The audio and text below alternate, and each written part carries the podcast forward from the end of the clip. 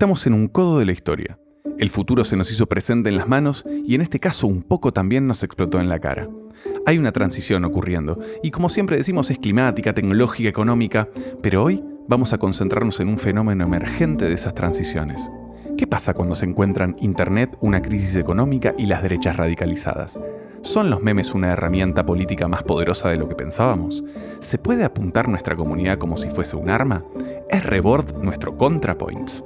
¿Cómo se revelan los conspiranoicos? ¿Qué utopía construyen? Ok, tengo demasiadas preguntas, ya sé. Por suerte, hay alguien conmigo que viene investigando en este tema desde hace mucho, con rigor y con los pies metidos en el barro. Es Juan Ruoco, escritor, periodista y autor de La democracia en peligro, cómo los memes y otros discursos marginales de Internet se apropiaron del espacio público. Yo soy Pablo González y esto es Sherpas. Realmente cuando terminé de escribir el, capítulo más de, extremistas, fue como, oh, boludo, no puedo creer. Porque tuve que volver a leer todo, volver a ver cosas de los atentados, ¿viste? Y demás. Y, mi YouTube se va a acordar de vos porque ahora. ¿O por qué? ¿Por, qué me metí acá, boludo? Terminé como, viste, cargado, boludo. Sí. sí, sí. Es feo. Pero bueno, alguien lo tenía que acomodar, qué sé yo. Alguien lo tenía, alguien lo tenía que ordenar. ¿Vamos, Nacho? Vamos. Episodio 5. Todo por las risas. El 26 de agosto de 2007, Lainey Greiner sube a Flickr, una plataforma para compartir imágenes y videos, una foto de su hijo Sam. Es un nene chiquito que pucherea y que eh, cierra un puño chiquitito festejando.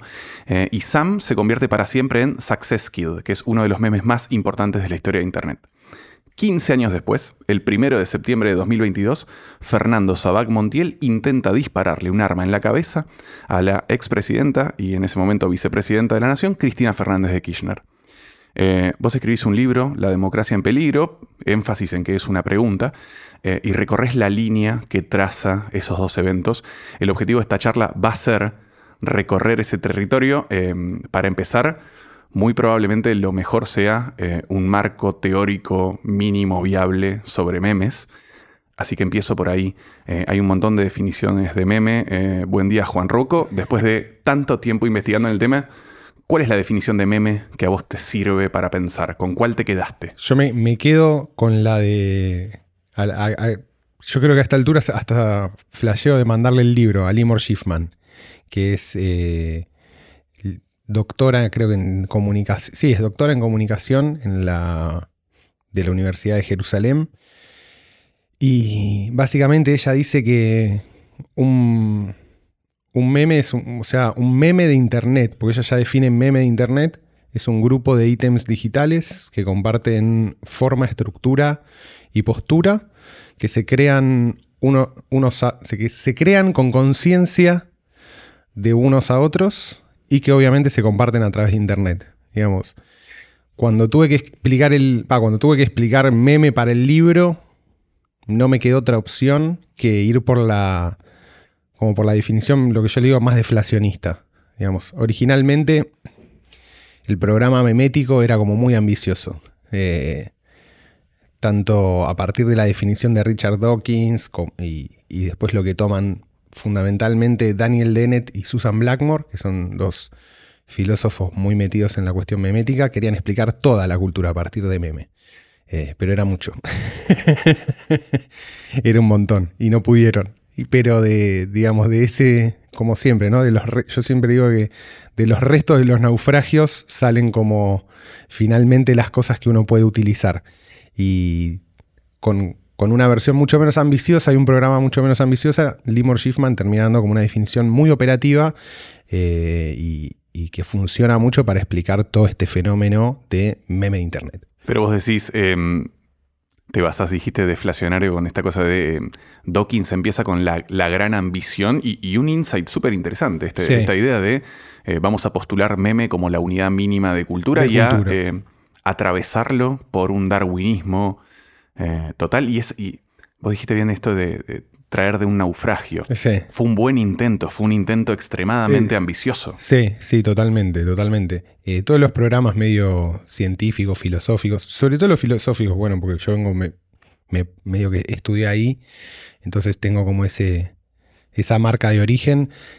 eh, siempre son muy ambiciosos, porque tiene, hay algo de la filosofía de cada vez que, que aparece como una nueva rama o un nuevo conjunto de, ideas, siempre trata medio de reescribir toda la filosofía, ¿no? Como la, filosofía está en constante reescritura todo el tiempo.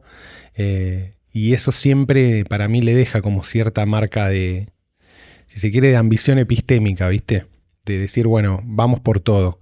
Eh, y, la postura de Dawkins un poco era esa, porque era básicamente explicar toda la cultura eh, humana a partir de un concepto. Y de un concepto bastante materialista, ¿no? Porque esta era como la, ambición. Obviamente, el desarrollo de ese concepto y en los momentos que, se tiene que volver como, como más preciso o, hay que definirlo más, ahí es donde empieza empiezan a aparecer los problemas. Pero así como aparecen los problemas, también aparecen un montón de, eh, de trabajos alrededor. E incluso al día de hoy yo tengo amigos y conocidos eh, filósofos que todavía lo siguen usando o por lo menos lo están rescatando para quizás para aplicaciones un poco como más eh, acotadas, pero que le sigue sirviendo. Por ejemplo, tenía, ahora no me acuerdo si, si eran los chicos del grupo Anfibio, que es, un grupo de filosofía de las ciencias, eh, o algunos de ellos, no me acuerdo si era el grupo o algunos de los integrantes, hace poco sacaron un paper sobre eh, cantos de pájaros. y utilizaron, volvieron a utilizar el concepto de meme y vieron que se sostenía. O sea, que había, había algo de esto de que los, de ciertos pájaros que copiaban el canto de otros pájaros eh, y se lo transmitían como de, de grupo a grupo.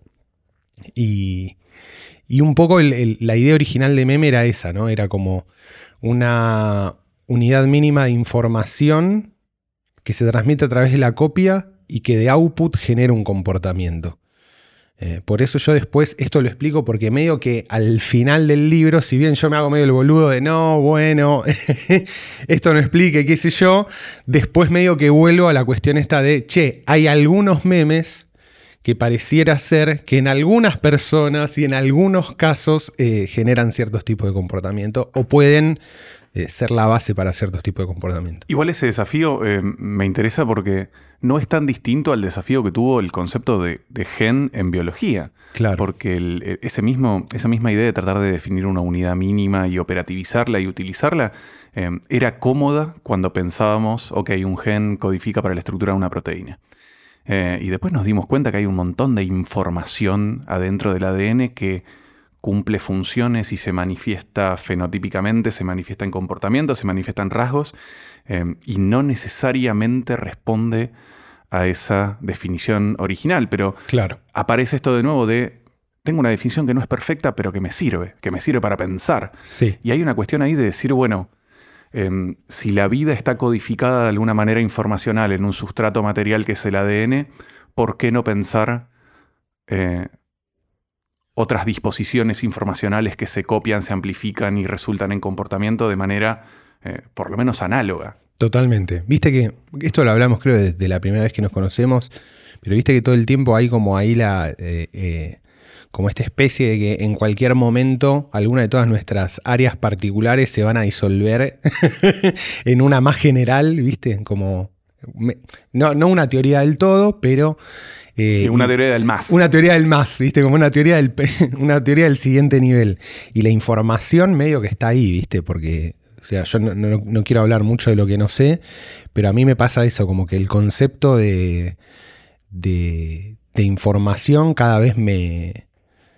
Digo, lo veo en meme, lo veo en biología, lo podés ver, creo, hasta cosas del universo, ¿entendés? Donde podés reducir a eso, o por lo menos podés entender en, en esa línea un montón de cosas y como decís vos, son, son formas como súper... Eh, que te enriquecen de alguna manera. O, en filosofía se suele decir, es como el, argumento a la mejor explicación, ¿viste? Es como... Eh, no sabemos si esto es verdad o no, pero es la mejor explicación disponible que tenemos. Y mientras esto nos permita avanzar, vamos a hacer como si esto fuera verdad. Eh, entonces un poco esa es la, la idea de meme. sí, sí, vamos a simular que el piso es firme, por lo menos en tanto me pueda parar. totalmente, totalmente. Em, en el libro vos eh, lo que decís es, a, a, mí me gusta mucho la definición de los memes son vectores de sentido capaces de comprimir gran cantidad de información, no solamente propia, sino también que un meme transmite todo el bagaje necesario para que ese meme sea comprendido. Eh, vos lo definís en términos de, eh, de hiperobjeto. Em, decís que en un meme están todos los sentidos que hacen que ese meme tenga sentido y están disponibles solamente para quienes lo conocen. Y esa ambigüedad me parece súper interesante. Porque vos por un lado tenés lo centrífugo del meme, su capacidad y su, eh, tendencia a... O su tendencia no, la lectura que podemos hacer de su replicabilidad, ¿no? De cómo eh, va hacia poblaciones nuevas. Pero al mismo tiempo, su sentido más profundo solo está disponible para poblaciones que comparten no solamente ese meme, sino toda la arquitectura de información que le da sentido adentro de un constructo más grande. Totalmente. Y eso te recontra genera un, un in-group y un out-group. Y creo que lo vivimos, todas las personas que fuimos usuarias de Internet tempranas, sí. vivimos esta noción de hablas memes o no hablas memes, ¿no? Pero este era en el 2000. En el 2000 o, o hablabas meme o no hablabas, no hablabas meme, meme, y eso era si eras población de Internet o no. Pero eso después se va, eh, va avanzando y se va nichando un montón.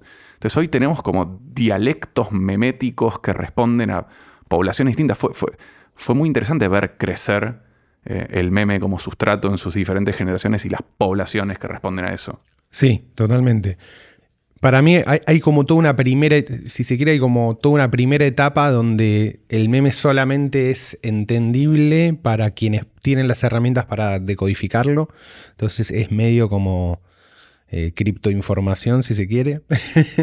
Hasta que después eh, ya rompe cierta barrera de cantidad de usuarios o cantidad de, de gente, pongámosle, usemos la metáfora de gente infectada. Eh, que incluso lo empiezan a usar, entre comillas, mal. Hay muchos memes mal usados para lo que es su sentido originario, pero es inevitable que sea usado mal para que se popularice, porque no todo el mundo va a poder reponer todo el contexto. Y ahí se genera una tensión muy fuerte entre la comunidad que creó al meme y la que lo hizo circular y el público mainstream, por decirlo de alguna manera, eh, donde pareciera perder completamente el sentido original del meme o, o, te, o, solamente poder rescatar como un sentido muy chiquito. Eh, y medio que ese es el trade-off que tiene que hacer para volverse súper popular. Y por eso también uno ve como eh, ciertas curvas de utilización de memes que después por ahí memes que eran muy intensos, se usaban mucho y después se dejan de usar porque los usuarios sienten que ya no, ya no sirve, porque perdió como esa capacidad medio eh, muy definida de llevar como un tipo de, sentido muy estricto. Eh, y cuando lo perdió, de alguna manera, medio que se volvió universal.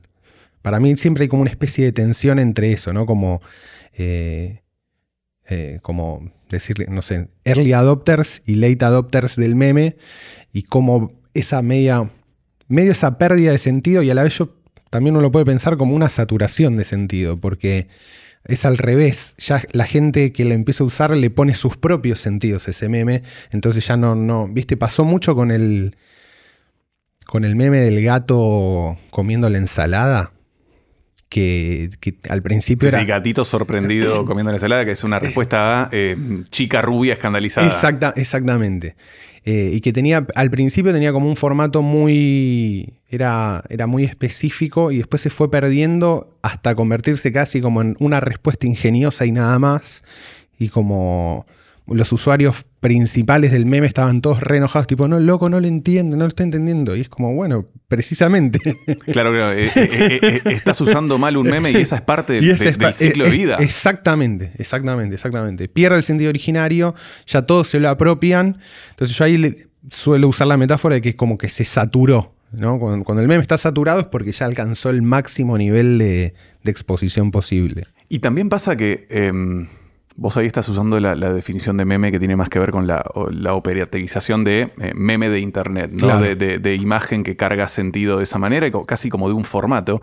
Eh, pero cuando lo decís, pienso en otros memes que saturan sentido y aún así eh, como pueblan nuestro discurso público. Se me ocurre, no sé, la mano invisible del mercado es un memazo, total. Memazo total, sí, sí, sí. Y vivimos con el yugo del... la pregunta es, ¿eso no pasó una eh, instancia de saturación? Eh, la, gente usa mal. Completamente. Eh, es la pregunta de como qué podemos aprender de otros grandes memes que se distribuyen a través de eh, analizar un meme de internet. Para vos, la mano invisible del mercado como meme también está saturado, también está mal usado. Sí, completamente, completamente. Porque no, no, refiere absolutamente a nada de lo que, de lo que originalmente esa frase de Adam, de Adam Smith refería. Que incluso creo que originalmente hablaba él de la de la distribución de bienes, no de la como la distribución de riqueza. Y quedó ahí. Claro, y lo fuimos haciendo. Lo fuimos, lo fuimos, lo fuimos, claro, lo fuimos simplificando hasta que básicamente es que también es esa, ¿no? Es como la barrera entre que lo entienda poca gente y que lo entienda la gente que sabe del tema y después la gente que no. Entonces ahí es inevitable. Claro, tenés una curva de mínimo meme porque lo conoce poca gente, su máxima expresión cuando el in-group y el out-group están bien definidos. Exactamente. Y después su, decadencia hacia el uso en televisión abierta. Totalmente. es una, sí, es una campana de Gauss, puede ser, o si no, viste como, como una curva S de adopción, ¿no? Es como, yo eso lo medio que, que, me lo imagino así. Vos, vos decís que los memes van a morir al mainstream. los memes, exactamente. Mueren cuando se convierten en, creo que ah, e, es zarpado porque mueren a la vez que completan su misión. Totalmente. Se convierten, ¿viste? Pero se vacían de sentido. Al mismo tiempo, vos decías esto de la hipercontextualización. Exactamente. Eh, la última etapa de la vida de un meme es, vaciarse de contexto y de relación y convertirse en una versión pura y tonta de sí mismo. Exactamente, exactamente. Es, que, es casi, viste, no me acuerdo bien, pero hace unos días tengo una frase en la cabeza que dicen eh, como que algo, algo realmente trasciende cuando se convierte en paisaje. Como forma, ya forma parte del background. Y medio que estos conceptos y, esto que decías vos, con la mano invisible del mercado, ya está, está está. O sea, cuando se vuelve sentido común, si queremos. Cuando se mete definitivamente en el sentido común, ahí ya. Eh, y cuando no necesita relaciones para sostenerse. Es como la mano invisible del mercado. Ya está, se sostiene solo. Es, él está, está autocontenido, exactamente. Me interesa. Vos trazás esa relación no solamente. Em, de la historia de los memes o, de la conceptualización de la información como meme em, o, de estos formatos en particular, sino que em, trazas una historia particular que es de las comunidades que hacen crecer eh, estos formatos y los espacios en los cuales Em, se desarrollan eh, esos mensajes, esas comunidades, em, para entender este trayecto que va desde nene a que aprieta el puño hasta intento de magnicidio, eh, me interesa recorrer la historia ya no de los memes, sino de las comunidades donde se desarrollan. Para vos, ¿cuáles son los grandes hitos que van desde una copia de sitio japonés hasta Reddit, Twitter o venir a morir al mainstream, ¿no? Sí, sí, em, sí, ¿Dónde son los lugares donde se desarrollan estos memes? Sí, fundamentalmente es como, creo que esto, al, que se le debe muchísimo eh, es a, eh, a 4chan. 4chan esto es, un, un image board, un tablón de imágenes, una cartelera de imágenes que básicamente es una especie de híbrido entre foro y red social Em, copia de un sitio japonés creado por un adolescente yankee aburrido, ¿no? como, como todas las cosas buenas de Internet, básicamente, donde tenían un montón, digamos, este, el, foro está distribuido en un montón de subforos, donde tenés un montón de categorías, desde anime, random, gore, lo que sea, y todo el truco era que vos podías subir una imagen, o sea, podés crear un post que es una imagen y un poco de texto, eh, y ese post va a competir con todos los posts de la subcategoría eh, para, para ver cuál es el que más interacciones tiene. Y los que más interacciones tienen son los que se mantienen en la home y los demás se van archivando hasta que después incluso algunos se borran. Eh, eso creó una dinámica de participación en la cual esta comunidad fue o sea, iban compitiendo cada vez más para lograr los posts con mayor interacción posible. Eh, y ahí, o sea, y de ahí surge el. En Fortune surge directamente el concepto de meme. O sea, de meme de internet. Eh, y son los primeros que empiezan a compartir los primeros image macros. Eh. Cuando decís image macros, pensamos en em, primera, segunda generación, eh, Filosoraptor. Eh, sí, imagen incluso, incluso, Sí, incluso hasta antes de estos personajes, solamente imagen y un remate, ¿no? Como Bien. texto, o sea, imagen y un texto que remata la. Había unos muy clásicos que se llamaban. Eran, tenían como un fondo negro y, eran como todos medio. ¿Cómo se llaman? Los Rage. Creo que sí. Pero estamos hablando de los 2000, ¿no? Sí, estamos sí, en principio, eh, esto en Estados Unidos empiezan, para tener noción, 2004, 2004-2005. Eh, la verdad, desmotivaciones. Sí. Ese, e, ese tipo de formato. Tipo, no, cuando llegas de la escuela y tu mamá no te cocina. Y, como, ese, e, e, ese era como el primer tipo así de, interacción. Y el hecho de, bueno, de justamente, ¿no? de crear. De crear memes, compartirlos, empieza 100% ahí. Claro, el momento de plataformas como Nine Nine exactamente. Eso ya, ya estamos, ahí ya 2010, pero que, había como una especie de, hasta de, como de jerarquías, ¿no? Era tipo, 4chan era como el que, el que los creaba. Eh, Reddit, en Reddit se distribuían como en un público esto, como sí, la curva internet, que dijiste. Internet parlante. Y ya después 9gag era como, bueno, llegaba casi a cualquiera, o a la gente de Facebook, ¿no? Como, aparte, eso, después ya aparecen como otras redes donde eso se podía compartir y demás. Eh, pensemos que antes no era, no era tan así. Después también podemos pensar como, como incluso como meme internet, pero sin formato de, de imagen. Eh, ¿Te acordás los mails que se mandaban y que eran virales, como los virales de esa época, ¿no? Como. Eh, porque también entra en la definición. Son ítems, digitales, eh, se comparten a través de internet, etc. Tenían estructura y tal. Em, pero lo que va pasando es que estas comunidades empiezan, en algún punto, empiezan como a tomar conciencia de sí mismas. ¿no? Eh, es como. se dan cuenta de que esto que crearon puede tener una cierta incidencia en el mundo real. Y estás hablando de las comunidades, em, vuelvo a la curva de adopción de usuarios, ¿no? los que inventan, los early adopters, la mayoría temprana. Vos describiste eh, 4chan como el lugar donde los memes van a nacer. Sí. O sea, el espacio de disputa memética primaria. primaria, donde se crean, se crean ahí, tipo, no sé, pedovear nace de de un chabón que lo dibuja en ASIC, ¿viste? ¿Cómo le explico a alguien que es pedovear? pedovear es, tremendo. Eh, pedovear es también es una imagen que se usa de forma irónica como para describir situaciones donde eh, niños menores pueden ser puestos en peligro, ¿no? Eh, pero, con, pero tiene una forma como de personaje de anime muy simpático. Y es una ventana a la perspectiva de ese espacio que es como rápido te da mucha información. Exactamente. Y es oscuro. Exactamente, tipo el, clásico, como el, meme más clásico era el dibujito de pedo Bear y una camioneta que decía Free Candy, ¿no? Como...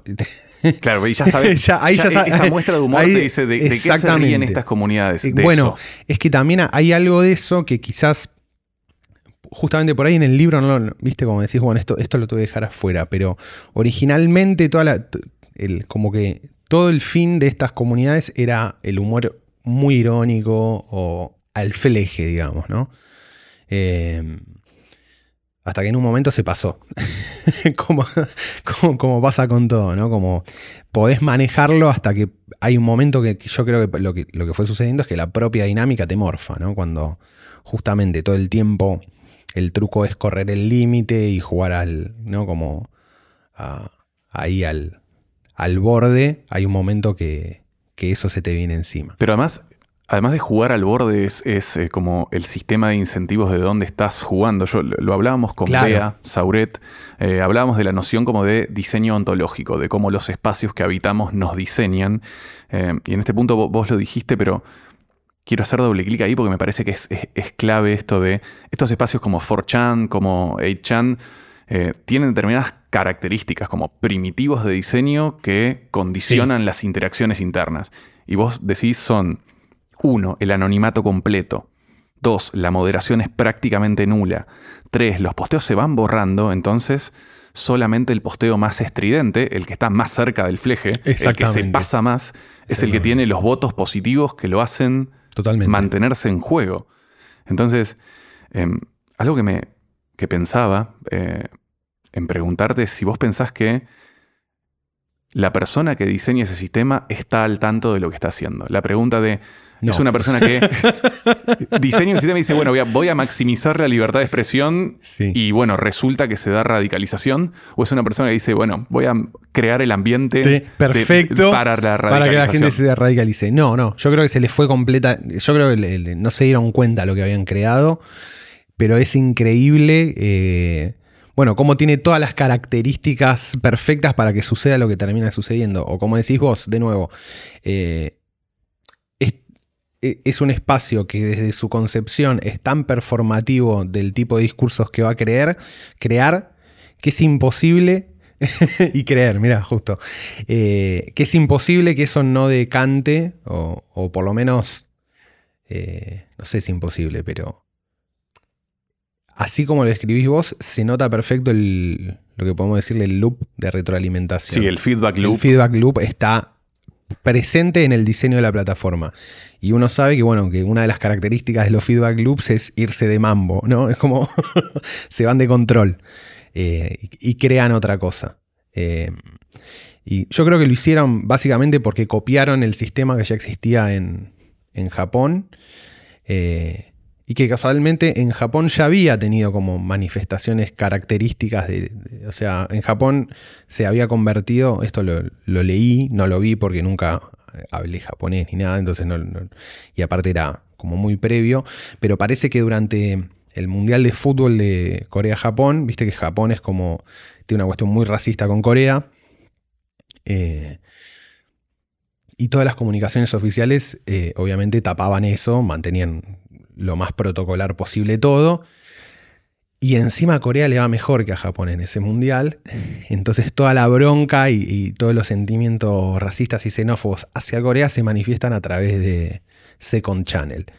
Eh, o sea que es muy loco ver como una plataforma en una cultura muy distinta eh, y muchos años antes de alguna manera ya anticipa lo que, lo que iba pasando. Y creo que fundamentalmente eh, estas características de que no haya moderación es clave.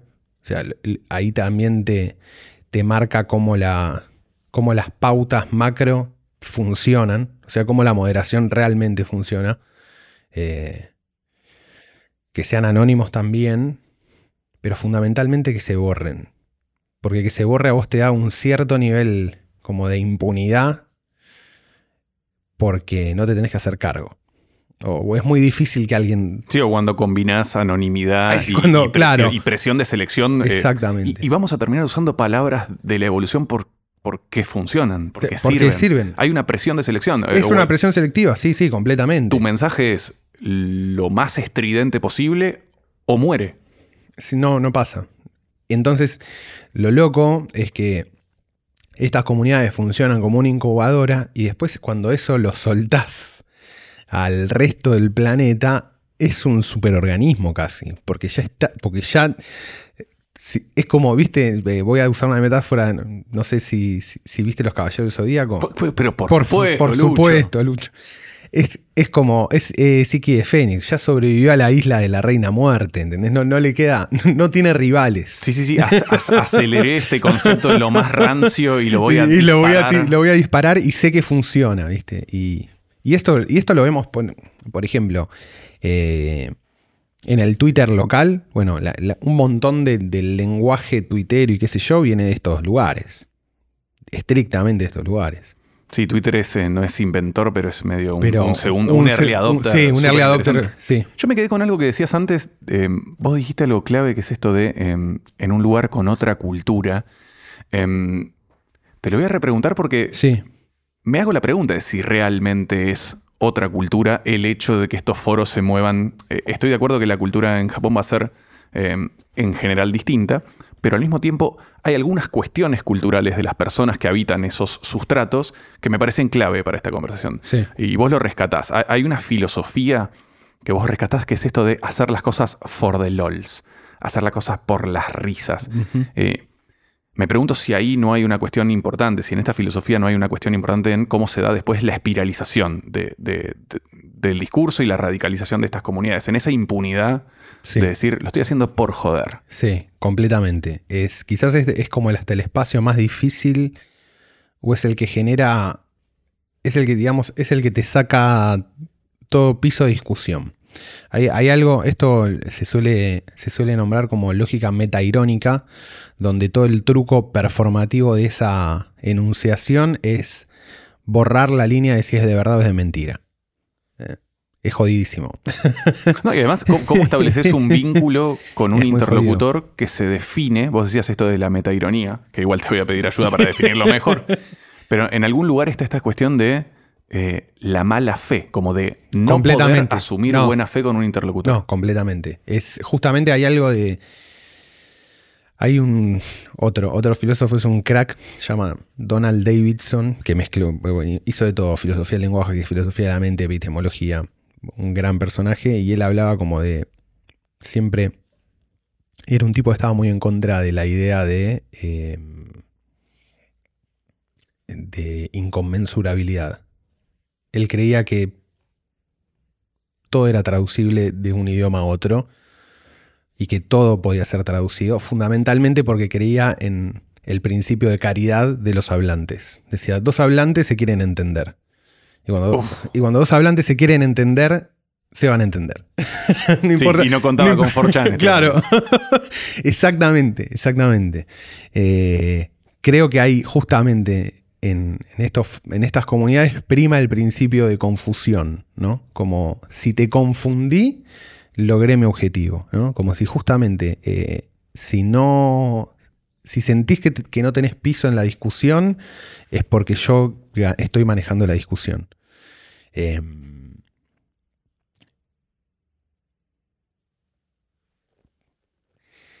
es difícil, eh, porque generalmente funciona como... Me hace acordar en algún punto a... Y es parecido, si se quiere, o por eso son fenómenos que parece que van medio de la mano. Eh, con, el, hay, con el escepticismo. El escepticismo es una herramienta clave para el trabajo científico, para cualquier tipo de investigación, pero hay un momento que el escepticismo corta. O sea, cuando encontraste algo, vos sos escéptico hasta que encontraste algo que tiene, tiene valor epistémico o tiene sentido. Eh, si vos seguís constantemente en el escepticismo y no, salís, eh, caes, bueno, terraplanismo, o sea, eh, podés caer ahí, ¿no? Terraplanismo, antivacuna, todo, todo, ese, todo ese nuevo, esas nuevas formas de, de pensar. Pero vos ahí identificás algo que tiene que ver con poder o no hacer un salto de confianza, porque también tiene eso, ¿no? Que epistémicamente en algún momento tenés que hacer un salto de confianza. que interlocutivamente también. Totalmente. Es que en algún momento vos, o creo que nos pasa a todos, ¿viste? Eh, qué sé yo, estás, o cuando estás, no sé, estás, viendo, no sé, fundamentos de la matemática. ¿Viste? Esto es lo más teórico y abstracto a lo que el ser humano está como medio llegando. Y hay un momento de cuando tenés que definir, qué sé yo, no sé, eh, cinco axiomas, decís, bueno, son, son elección. En un punto el, el, criterio que usamos, el criterio de corte termina siendo como arbitrario. Pero lo hacemos para poder construir algo después. Eh, el escepticismo sin control es como que no puede aceptar que haya cosas arbitrarias, ¿viste? O como que los fundamentos de cosas sean arbitrarias. O como que el hecho de que haya cosas arbitrarias que sostienen el edificio epistémico sea causa suficiente para que no haya posibilidad de conocimiento. Eh, es eso, es como un escepticismo pasado de rosca. Y del otro lado lo mismo. Es como que la metironía es lo mismo. Es como... Em, es un tope vincular no epistémico. Exactamente. no, tiene que ver con cómo describo el mundo, sino con cómo interactúo con otra conciencia. Exactamente, exactamente. Si todo lo que los seres humanos decimos eh, o, trabajamos está tenido de cierto algo irónico, bueno, entonces eh, no hay, nada de lo que digo. O sea, si todo es, o sea, todo es internet, todo es joda, todo lo que digo es joda, no hay nada que... No hay nada de lo que me pueda agarrar. Y, y ese, escudo es, y ese escudo es peligrosísimo, boludo. Es porque rompe la posibilidad de conversación.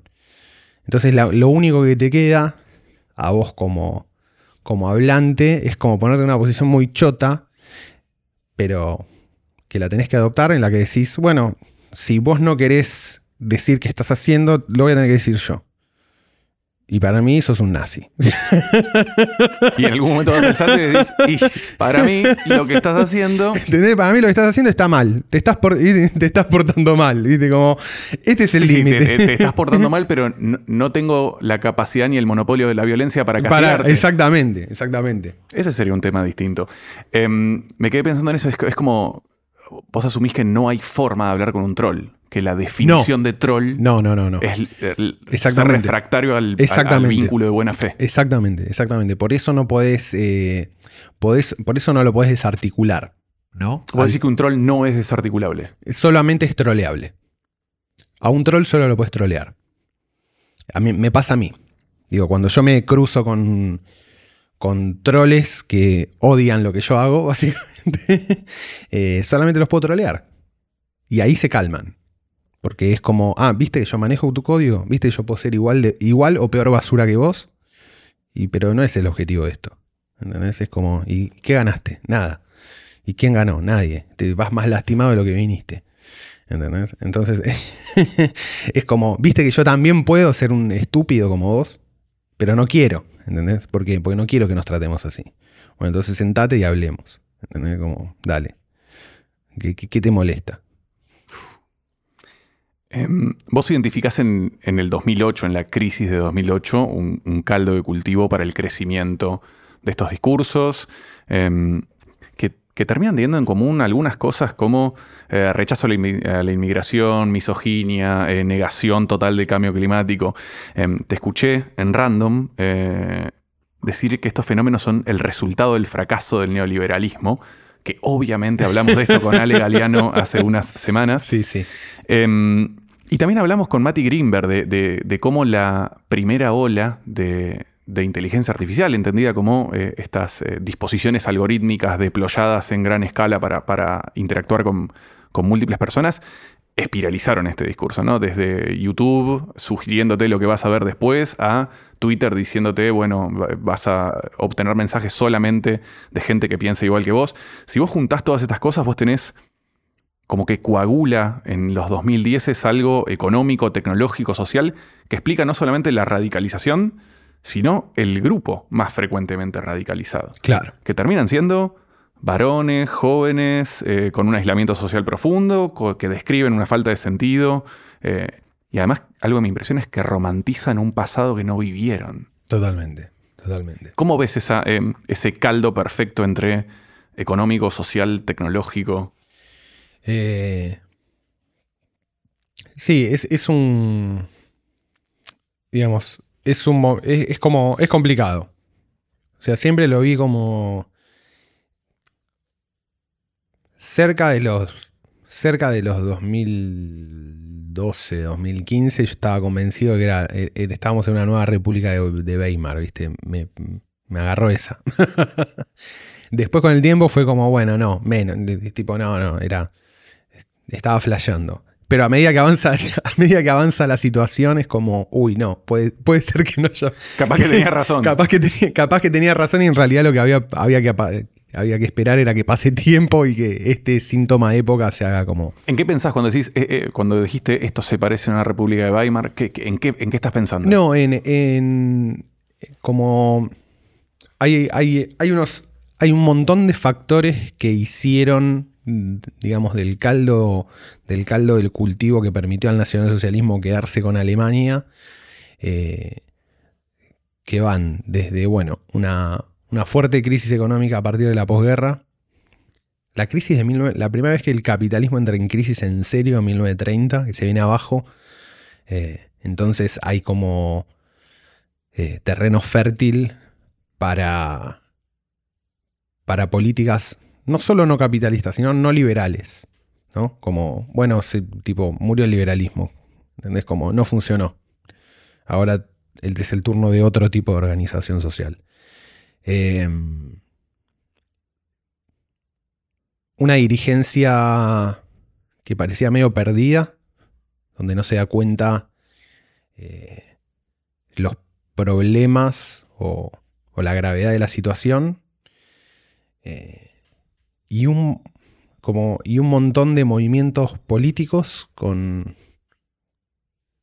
con muchas ideas eh, que hasta podrían parecer como interesantes o, copadas, pero que en muy poco tiempo mutan en otra cosa. Por ejemplo, eh, en Alemania había un movimiento muy grande, era el movimiento Volkisch, que tenía que ver con una especie de romanticismo popular, eh, medio, medio proto-hippie, ¿viste? De, bueno, una. donde la característica fundamental, que después obviamente va, a devenir en, medio en, una parte del nazismo, era el hecho de que, bueno, no se puede entender, no se puede concebir al pueblo alemán separado de la, de la tierra. la tierra, del bosque. Eh, y dentro del movimiento Volkisch, que era, estaba lleno de... O sea, la mayoría de los jóvenes de la República de, Weimar, eh, de alguna manera u otra, estaban relacionados con el movimiento Volkisch. Eh, había mucha astrología, conocimiento ancestral, ¿viste? Como... Sí, eh, em, empiezo a entender por qué... cosas, cosas, ¿viste? Que vos decís, che, obviamente, no es que la astrología te hace nazi, ¿no? Pero, de nuevo, movimientos escépticos con una base romántica, eh, con un discurso muy anti-establishment muy fuerte, y que en poco tiempo terminan todos en la juventud hitleriana, ¿viste? Como en un lapso de cinco años pasaron de ser casi un movimiento proto-hippie a un movimiento nazi, ¿viste? Como, eh, y lo que de alguna manera yo viviendo que este combo va generando, o por lo menos va generando algún tipo de reacciones que, que nada, que pueden, que pueden ser peligrosas, ¿viste? O, Sí, sí, que ya vimos espiralizar. Que ya se espiralizaron, ese es el tema. Sí, entonces, ya se espiralizaron. Entonces es, eh, bueno, ¿y qué onda? ¿Y qué vamos a hacer con esto? ¿Y cómo, cómo va a frenar? ¿Cómo vamos a, vamos a volver a la, a la senda anterior o vamos a tener que reconstruir una senda sabiendo esto, ¿no? Como sabiendo que el clima de época es el escepticismo y la imposibilidad de comunicarnos entre nosotros, ¿viste? Em, uno de los valores principales de, la lógica memética es como este carácter bottom-up, ¿no? Que, viene desde las masas, ¿no? que viene desde los pueblos. Em, y eso genera una sensación de vanguardia, ¿no? Como eh, vos lo decías antes, eh, en algún momento va a llegar al mainstream y el mainstream sí se dirige top-down, se dirige desde grandes actores. Pero hay una cosa de que ese valor de que algo crezca de abajo para arriba es tan enorme que aparece la voluntad de simularlo sintéticamente. Y vos rescatás una palabra eh, espectacular que es astroturfing, que una vez que la escuchás decís, oh, oh necesitaba esta palabra para esto. Em, sí, sí, sí, gran eh, concepto. ¿De dónde viene astroturfing? ¿Cómo llegamos a astroturfing? ¿Para qué usamos astroturfing? Es, hermoso el concepto de astroturfing. Eh, el, supuestamente, según Wikipedia, el, concepto original es porque viene de, viene de un césped sintético norteamericano eh, que se llamaba Astro, una cosa así. Entonces. Eh, y esa respuesta es porque eh, de abajo para arriba en inglés es grassroot. Entonces, simular que algo es grassroot es astroturfearlo. Claro, simular que algo es. que, crece de pasto. de abajo para arriba. exactamente. Em, y básicamente lo, de, lo que, de lo que habla, o sea, a lo que refiere el concepto es esto, a lo que decíamos recién, ¿no? Como que la lógica memética es bottom-up y uno se da completamente cuenta esto, qué sé yo. Vos ves cualquier, pienso en cualquier campaña política donde el equipo de campaña intenta hacer memes y esos memes se notan facturados o un candidato los postea y automáticamente la reacción es un backlash total. Es como la gente sabe, se da cuenta y detecta y dice, no, esto, esto es falso, esto no me interesa, o no me interesa que vos participes de esto. Ahora bien, memes de candidatos no hechos o que no parecen hechos por su equipo de campaña y que parecen orgánicos eh, están en todos lados. Por ejemplo, hace, hace, hace un tiempo el de, el de Massa como Deng Xiaoping, ¿Lo tenés ese? No. Uh, ese es buenísimo. Desde hace eh, Maslatón, hace mucho tiempo, jode que a, Massa lo nombra como Ten Xiaoping. Que Ten Xiaoping eh, fue el que hizo, era un miembro del Partido Comunista que hizo las reformas más liberales. Es el que logra combinar medio eh, sistema político comunista con economía liberal. Autor de una gran frase que dice: Si caza ratones, para mí es un gato. Cuando le preguntan, pero el sistema nuestro, ¿qué es? es ¿Somos comunistas? ¿Somos liberales? Y él responde muy chino, ¿no? Como muy filosofía oriental. Si caza ratones es un gato, ¿no? Como, y si genera, si genera plata, yo eh, no me importa. Lo mazo además. Me mazo, me mazo. Entonces Maslatón viene jodiendo hace mucho tiempo que Massa es Deng Xiaoping, porque nada, es como un personaje dentro de un partido no tan liberal como puede ser el, peronismo y que tiene las características para volverlo más liberal. ¿Es tu caso preferido de, de AstroTurfing? Eh, me gusta mucho, sí, me gusta, me gusta, me gusta. La denshopización, la denshopización de, masa. de masa. Y aparecieron un montón de memes sobre eh, esto de masa con la cara de Deng Xiaoping en, en, como en como si fueran afiches del Partido Comunista Chino pero es, Sergio Massa, ¿no? Con su traje de cuellito Mao y demás. Eh, y funcionan muy bien. Funcionan, digo, e, es un meme que, nadie sospecha. O sea que a veces el astroturfing funciona. No, es que el astroturfing. A, veces te comes que es pasto. Sí, sí, sí, recontra funciona. Recontra funciona. Sí, sí. De hecho, eso abre como una. abre toda otra dimensión. Eh, podemos pensarlo de forma más inocente a campañas de marketing y después si no podemos mm, ponernos más turbios a todo lo que últimamente se suele llamar como eh, operaciones del campo cognitivo, digamos. PsyOps. PsyOps, ¿no? Como el, todo el truco de, justamente, de, de las PsyOps es simular que son orgánicas, ¿no? Vamos a ir a PsyOps. Me, quiero meter en PsyOps en un ratito. Em, no, tan pronto. No tan pronto, porque em, antes me parece importante em, algo que aparece una y otra vez, que es que parece que el, enemigo más grande es la complejidad, ¿no? Como que estamos en un momento de la historia que es recontra complejo, es turbulento. básicamente el, objetivo de este podcast es, sacar algún tipo de insight de, de ese ruido. Em, pero como entender el mundo es re difícil, es más fácil contar una historia de buenos y malos, culpar a los inmigrantes, tener un tótem tipo el marxismo cultural o la red de elites reptilianas, pedófilas, siempre con un tinte antisemita, porque siempre, estas conspiraciones tienen un tinte. Entonces, es como, como que hay una guerra entre la complejidad y relatos simples y, quitar ese velo. Me, gusta porque estas eh, comunidades hablan como de estas cuestiones de quitar un velo, ¿no? De, tener una epifanía de entendimiento y lo llaman red pilling. Red pilling, sí. Red, em, pills. ¿Qué significa darle a alguien una red pill y, cómo sentís esta relación entre eh, navegar un mundo hipercomplejo y turbulento y explicaciones simples y rancias de las cuales agarrarse?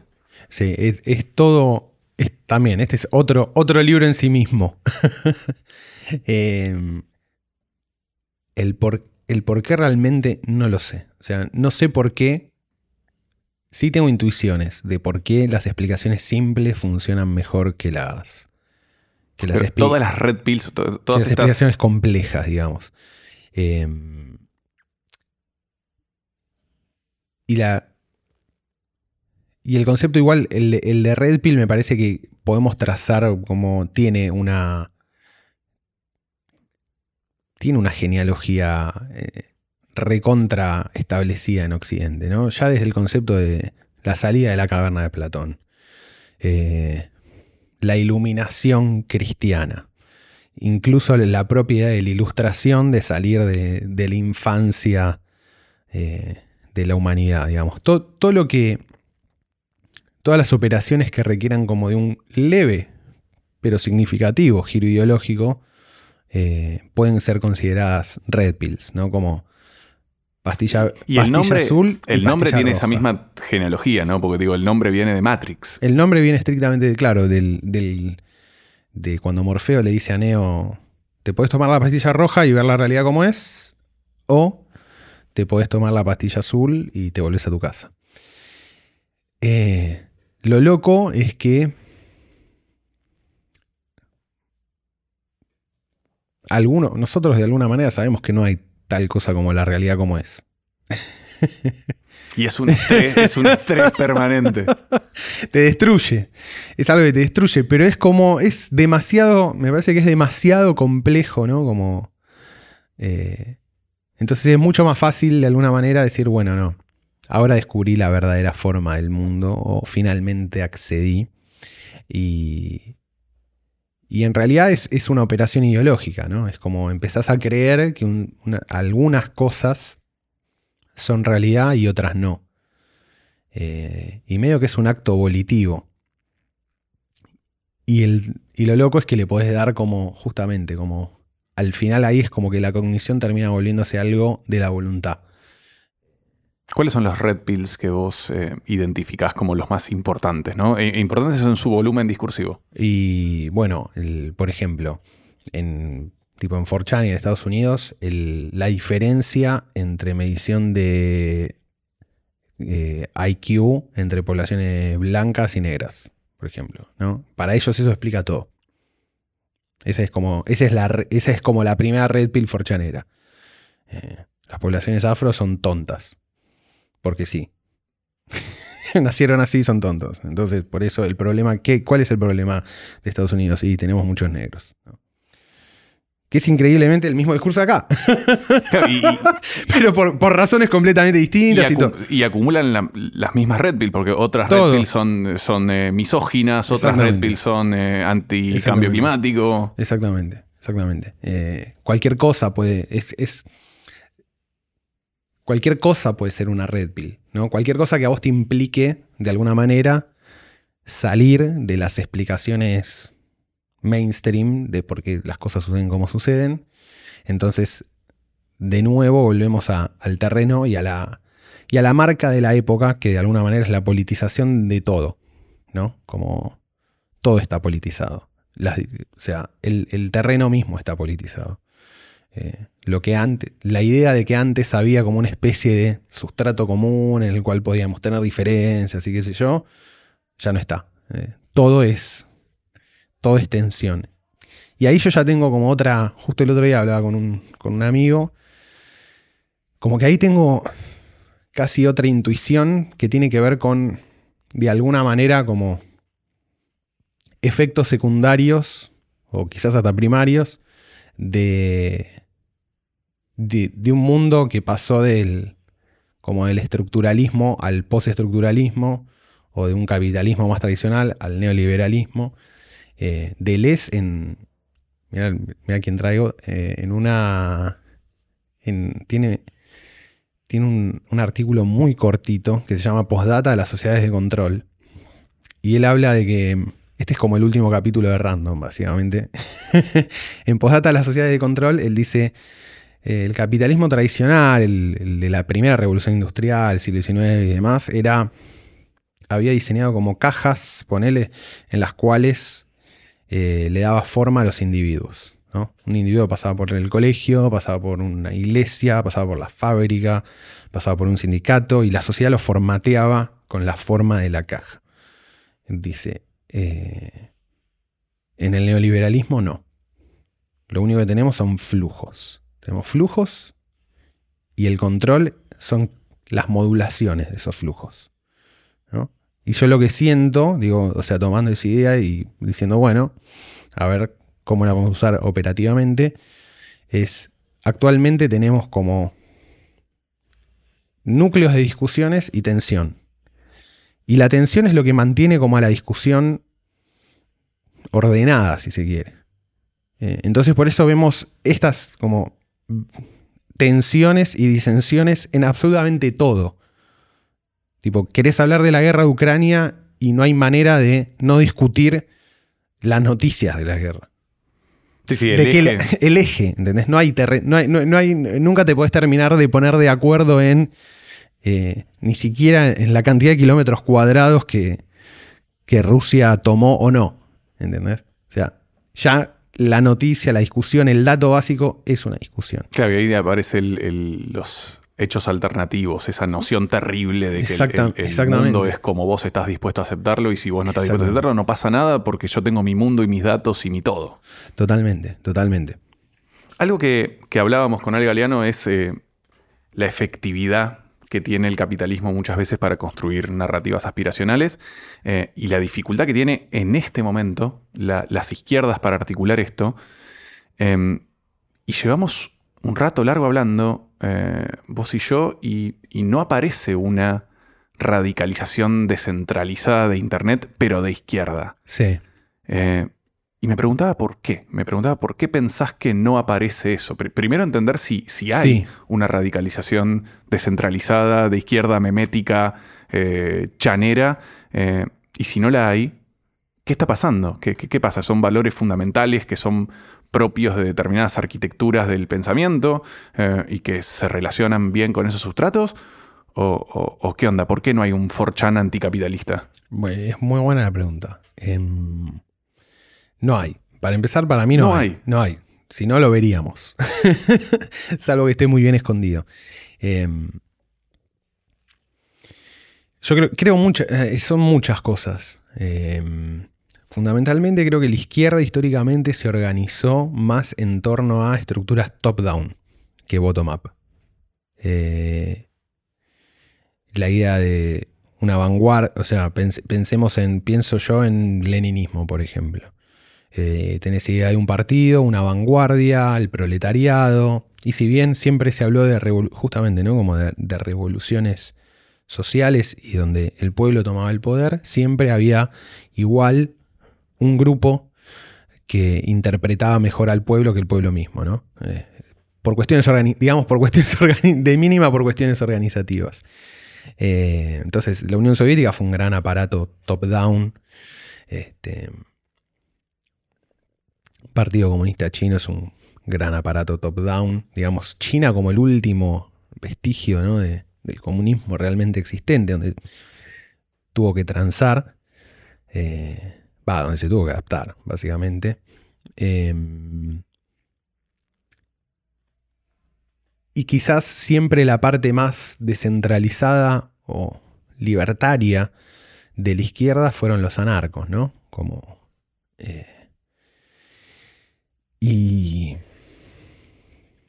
Y hay, ah, hubo, por ejemplo, el inicio del Internet y la idea de la, la piratería, la horizontalidad, eran todos de alguna manera bastiones medio izquierdistas. Total.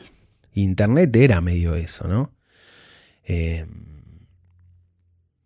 pero no, no pudo resistir eh, ese espíritu época los embates del copyright, ¿no? Como cuando hubieron 10 años que la industria no entendió Internet. Cuando la industria entendió Internet, los últimos vestigios o los vestigios eh, descentralizados, libertarios, anticapitalistas desaparecieron.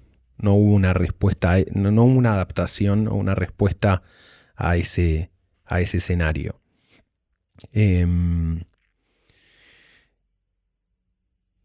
después también está la cuestión de que mm, eh, no hay, o sea, a, la izquierda le cuesta redefinir cuál es su rol en esta época. O sea, eh, hasta, hasta los, bueno, hasta la caída del muro de Berlín, de última, ponele, usamos ese, ese hito. La izquierda eran partidos revolucionarios que querían tomar el poder, instalar un sistema distinto.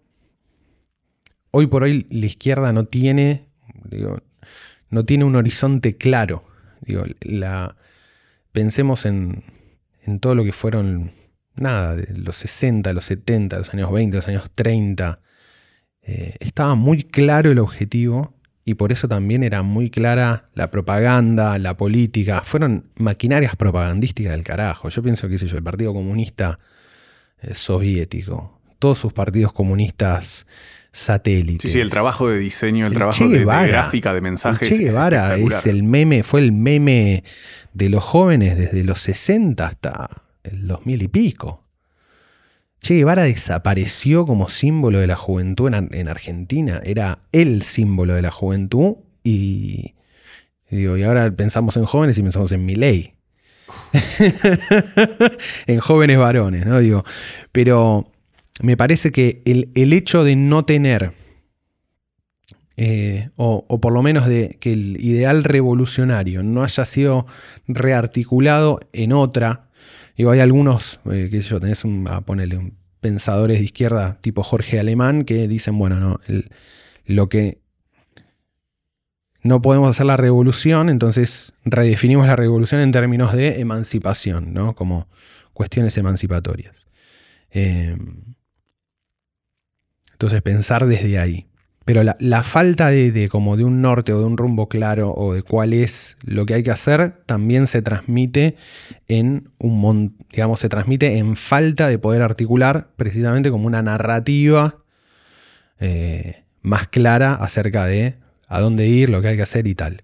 Sin embargo, sin embargo, si uno ve internet y uno lee internet, el sentimiento de que eventualmente hay que decapitar a los ricos es, muy grande también. Eh, no es, digo, así como existe todo esto de lo que venimos hablando y demás, pongo por ejemplo una boludez, pero que a mí me, me, parece fantástico, la aparición de Gladys como personaje revolucionario y memético, ¿no? Total. Y completamente memético, además de y, ahora que nos vamos a poder comunicar con otras especies a través de la inteligencia artificial, Gladys, si estás escuchando esto, eh, estamos con vos y todas tus masticadas de barco. Mal, mal, mal, mal. Digo, pero fíjate qué fácil, digo, qué fácil es. Hablamos para, para quien no esté tan metido en el eh, de, Gladys, la orca que está atacando y reproduciendo conducta. No, no, porque hay una memética de orcas en este momento. Hay una, bueno, la, memética. Eh, enseñándole a delfines ahora a atacar a barcos. O sea, hay un evento memético en el reino animal. Marinos de izquierda. ¿Vos, decís que la, expresión más grande de, memética descentralizada, más bien de izquierda en este momento, son los mamíferos marinos? 100%. Y lo sostengo básicamente hace 10 años desde el número 2 de la Velociraptors, donde hablamos de mamíferos marinos. Em, cuando hablamos de Velociraptor, cuando hablamos de random, es que em, Juan tiene una historia muy profunda de, eh, creador de contenido de, todo tipo y factores hace muchos años. Sí, sí, de hacer cosas. Em, quiero ir. Quiero poner esto en acción a los lugares más oscuros. Quiero que hablemos de Utoya. Mm. Sí. ¿Qué pasa en Utoya? Porque vos, vos, lo identificás como un evento clave. Y clave, clave, clave, clave. Eh, año 2011, Anders Breivik, eh, personaje, eh, también programador, hombre de internet, decide, ya se radicaliza solo en su casa, en realidad básicamente ve, la ve cómo la inmigración árabe se empieza a volver un estándar en su país, Noruega, eh, y decide tomar cartas en el asunto. Primero arma como una especie, se arma como una especie de teoría que explica eso eh, y diseña un plan de acción eh, que explica todo en un manifiesto que escribe y que sube a internet después de hacer lo que hace, que básicamente mata 77 personas, 77 miembros de la juventud del Partido Socialdemócrata noruego. primero pone una bomba en la sede de gobierno, o sea, como en la casa de gobierno de Noruega, como a modo de distracción, y mientras la policía está enfocada en, el atentado de la casa de gobierno, se dirige a Utoya, que es una isla que está ahí cerca de, de Oslo, donde hay un campamento de juvenil. Y haciéndose pasar por policía, los reúne a, los chicos del campamento y les empieza a disparar y mata, bueno, eso, mata a 77. Y es un campamento, no es con cualquier campamento, es un campamento de, la juventud política. Exactamente, exactamente. Lo que, básicamente lo que, lo que Brivik ve es que hay, hay un plan sistemático por parte de la, de la élite europea. Lo, que alucina Breivik, lo que, se narra a sí mismo. Lo que a sí mismo se narra, eh, que es un proceso donde la élite internacional quiere reemplazar a las poblaciones nativas europeas con árabes para destruir la capacidad de respuesta y de, y de autonomía de estas naciones. Entonces, y se da cuenta que ese plan es eh, impulsado, obviamente, por eh, Naciones Unidas, Unión Europea, digamos, todas las, todos los organismos que de alguna manera suscriben al multiculturalismo y que la única manera de detenerlo no es matando a los invasores, sino matando a los que motorizan la invasión. Y los que motorizan la invasión son los, digamos, los propios noruegos que traicionan a Noruega como esto. Sí, es una lente completamente etnonacionalista. 100% etnonacionalista,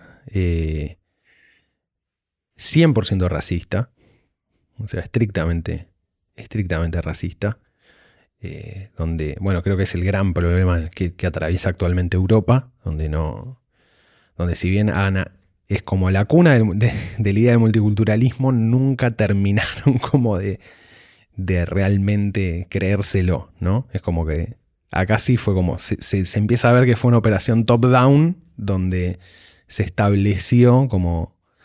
Eh, si no es un evento del mundo caótico esa migración, o, ahora mismo, ¿no? Ahora hay migraciones de cambio climático que van a pegar en el mismo lugar. Totalmente, totalmente.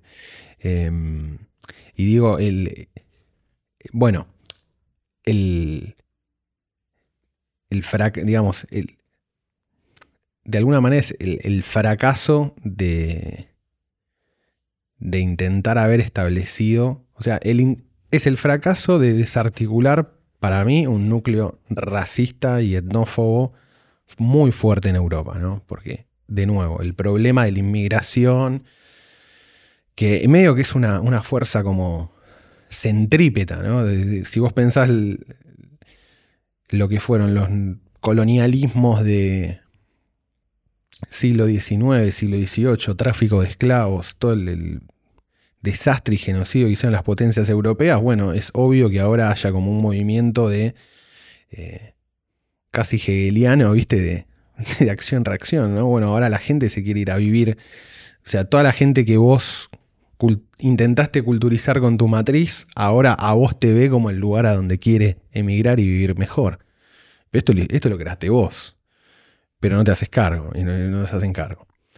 Eh, las respuestas a esto, obviamente, son justamente de este tipo de individuos, fundamentalmente gente como Brivik, que no solo es racista, xenófoba, etnonacionalista, sino que cree que hay que hacer algo. Y toma, y se toma como todo el trabajo de hacer ese algo. Eh, y ese algo era, justamente, por un lado, tratar de matar a la siguiente generación de políticos que iban a seguir implementando estas políticas progresistas, multiculturales, etc. Y a la vez crear un efecto de propaganda con el atentado para distribuir sus ideas. Ahí, y ahí es donde la memética y la violencia. Exactamente. Y ahí es donde Tuki es como. Eh, ahí se dan la mano. Y fue muy efectivo, lamentablemente. O sea, también lo que, lo que sucede después es que me parece que al momento, de, al momento del atentado las autoridades no se dan cuenta con lo que estaban lidiando. Eh, porque, digo, a un tipo como Brivik no, no puedes permitirle que tenga contactos con el mundo exterior. Digo, y, el, y el demasiado progresista sistema penal noruego le dio una serie de prerrogativas que le permitieron de alguna manera continuar con su campaña de agitación, eh, aún ya siendo la cara del terrorismo más crudo y, eh, en su país. ¿no? Y yo, yo quiero ir ahí a algo que vos identificás muy bien, que es la intersección de acto de violencia, pero más que nada de acto de violencia como forma de amplificar mensajes. Exactamente. Y ese me parece es el lugar clave donde se junta la violencia concreta y la violencia Sí, sí. eh, discursiva. Esto lo dice él, ¿eh? Esto es lo. Cuando. Su, uno- su objetivo manifiesto, justo manifiesto, su Sí, objetivo sí. manifiesto es amplificar 1500 páginas. Exactamente, exactamente. Por eso lo- yo lo- cuando lo termino de leer digo, este tipo es peligrosísimo, porque sabe lo que está haciendo. Sí, y sabemos que sabe lo que está haciendo porque no, no- no solamente no termina ahí, sino que se acelera. Y lo, lo- lo primero es, toma como el, el, eh, el plano de Luna Bomber.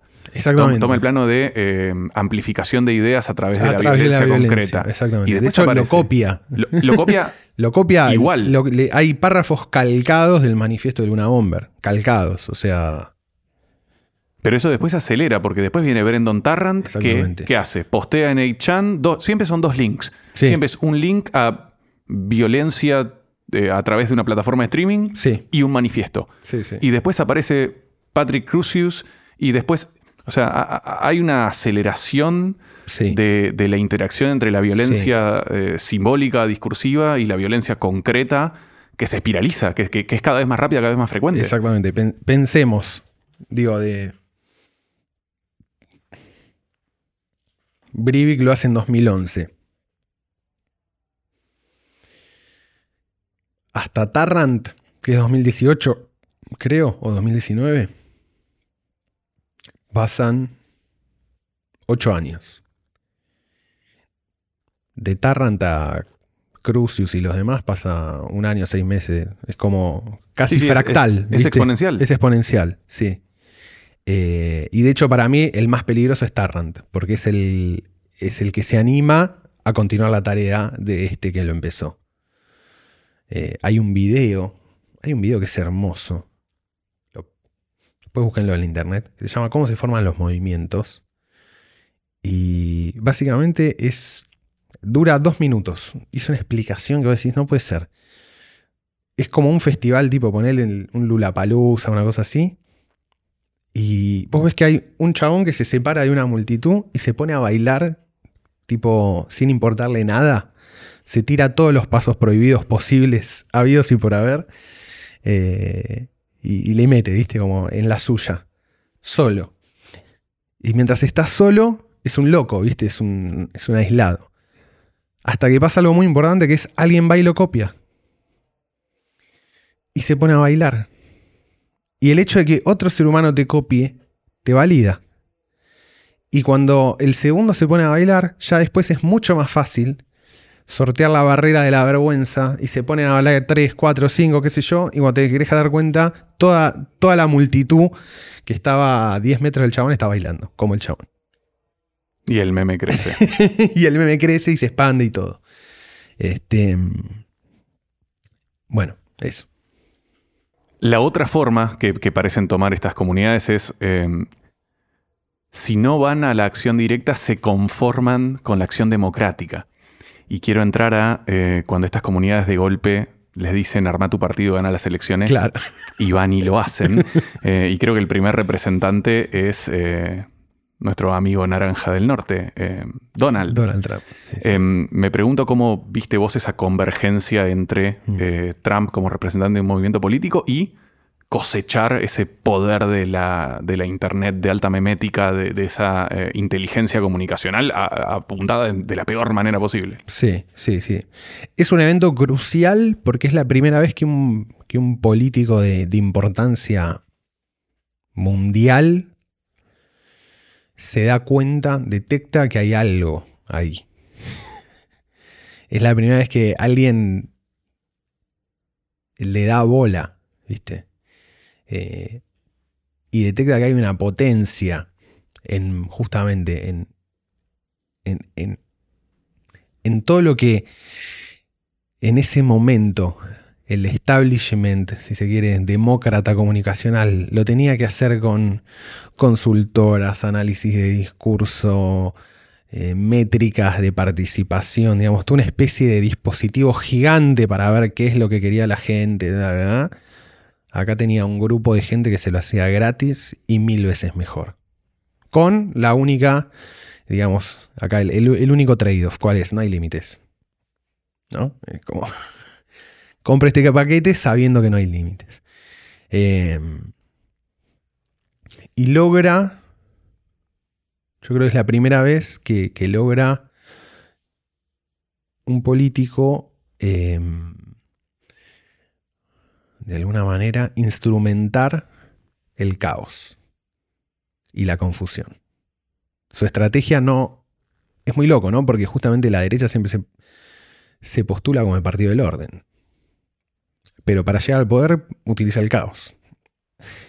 Sí, sí, el caos, la ambigüedad, eh, e, es un troll en su discurso, no podés confiar en lo que está diciendo, o sea, usa las dinámicas y los primitivos comunicacionales totalmente chaneros. exactamente. Y el hecho de, bueno, el, meme donde él se presenta como, él mismo se, dibuja como Pepe, eh, consigue automáticamente la, el apoyo de todo este sector, que de nuevo es, bueno, hijo, for the lols. Es como, bueno, che, esto puede ser real.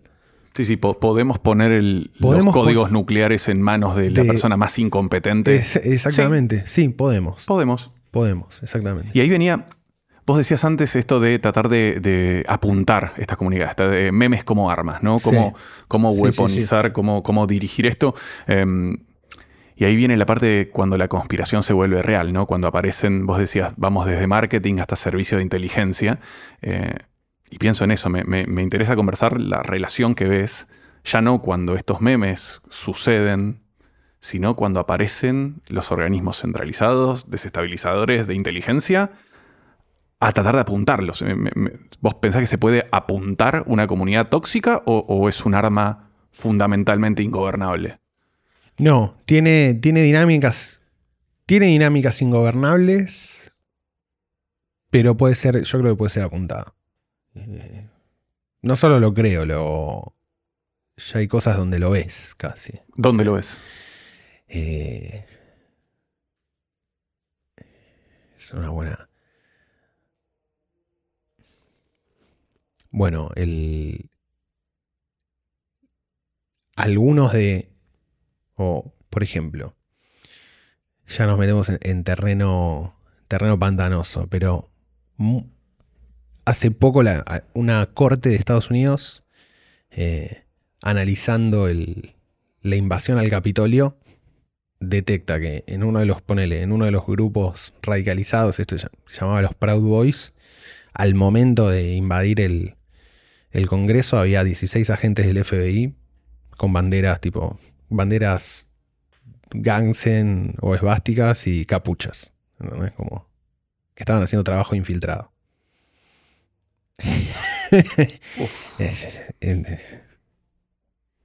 y el evento es importante porque quiero recuperar esto del evento del Capitolio porque vos también recuperás el, como la naturaleza mixta de ese evento. Donde había esto, eh, desde una voluntad de hacerlo hasta gente que se enunciaba como jugando un juego de rol. Sí, sí, sí, gente que sí, de alguna manera se, sí, se autopercibía, sí, como le arpeando, pero eh, bueno, en, muchos de los casos, por ejemplo, muchos de los casos de estos de tiroteos en Estados Unidos y copycats de alguna manera de Tarrant y demás, la mayoría de esa gente, de alguna manera u otra, estaba en contacto con agentes del FBI. Entonces, y yo entiendo que están en contacto obviamente porque el FBI está intentando evitar esos ataques. Pero, ¿en qué punto? ¿En qué punto eh, esos intentos de evitarlos también no los motorizan. ¿Entendés? Digo, si, vos tenés un pibe que está radicalizado y sabés que para poder detenerlo tiene que tomar una acción, empujarlo a esa acción es un terreno muy gris, digo, ¿no? Es como. Es muy heavy metal. Sí, sí, y ahí en el feedback loop natural de esas comunidades aparecen. Exactamente, exactamente. Mismo después uno puede pensar, qué sé yo, también en. Eh, nada, por cosas que uno va leyendo, artículos y, no sé, campañas cognitivas de China, por ejemplo, para, para hacer que la imagen de China del mundo cambie. Eh,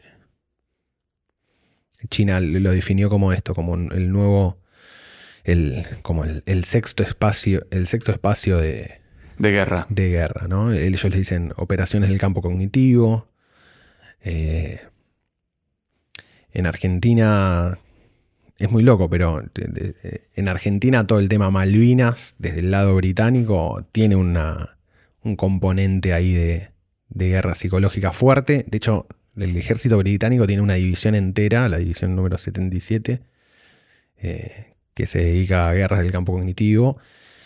Eh, y en los, en, los papeles que soltó Snowden, eh,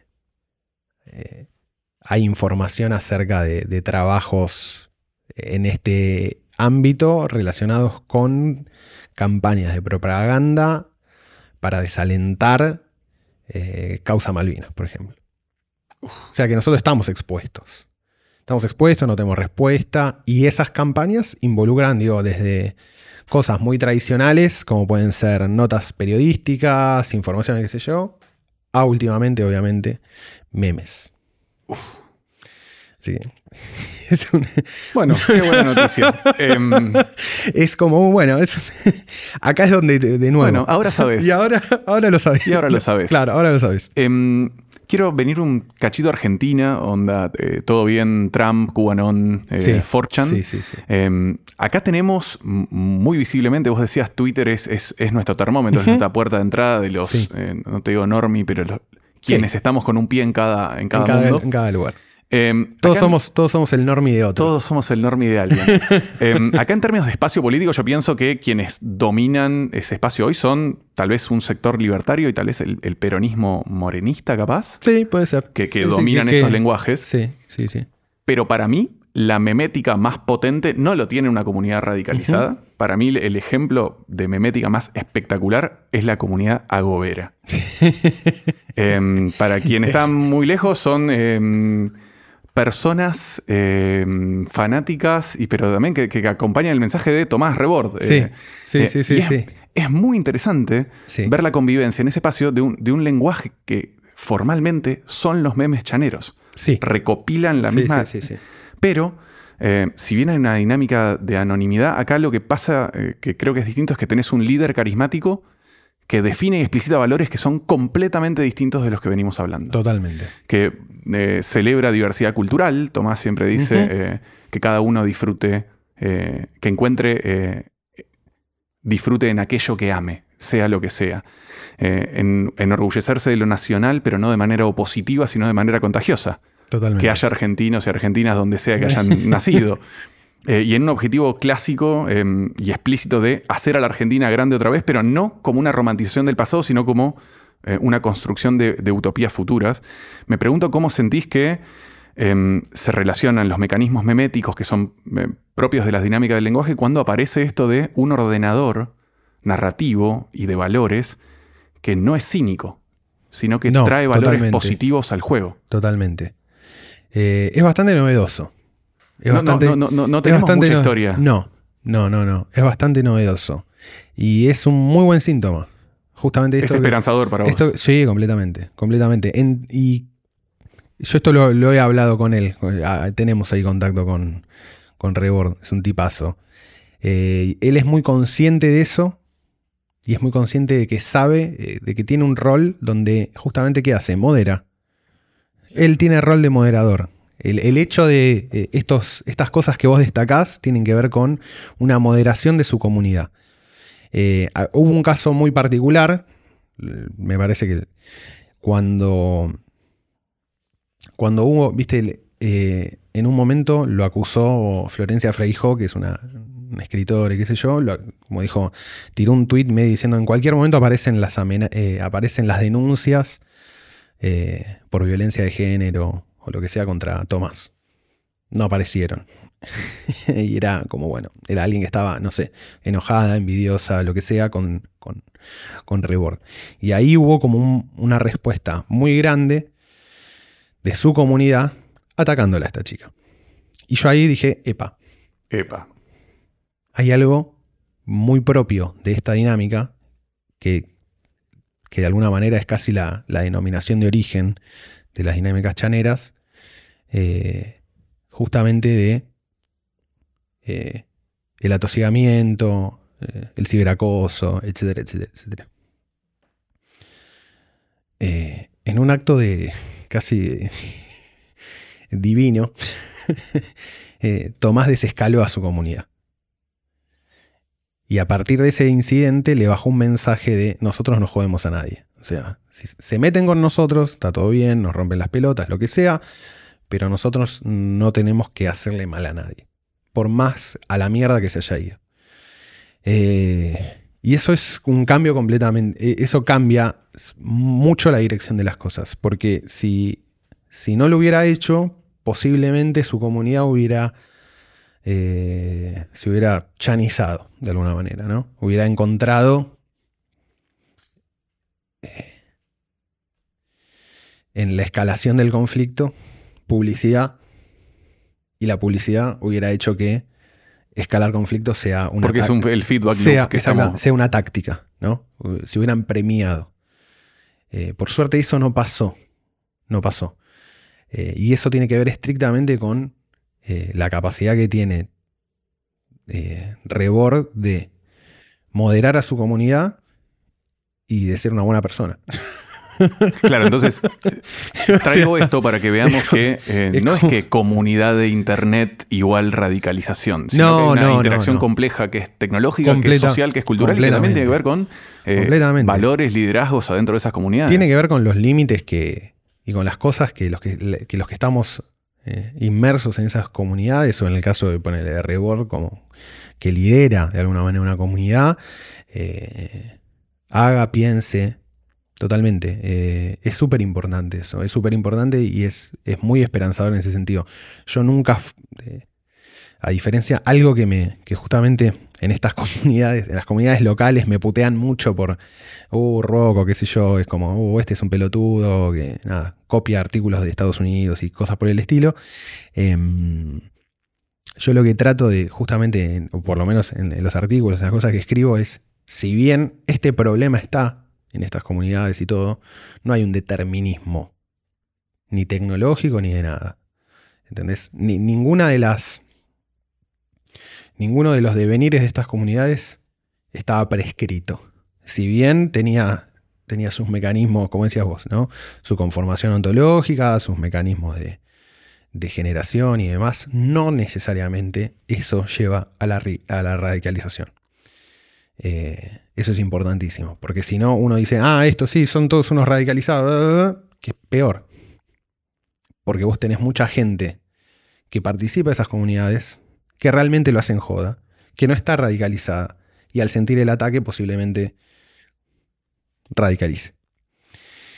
Eh, y también nos pone a pensar en la Internet que que queremos y que necesitamos. Voy a volver a esto de eh, la gran aceleración, ¿no? Este punto de la historia donde eh, vuelvo al capitalismo 3, el capitalismo 4, están dejando gente afuera, eh, esta gente necesita relacionarse con otra gente, encontrar un sentido, encontrar narrativas de su propia vida.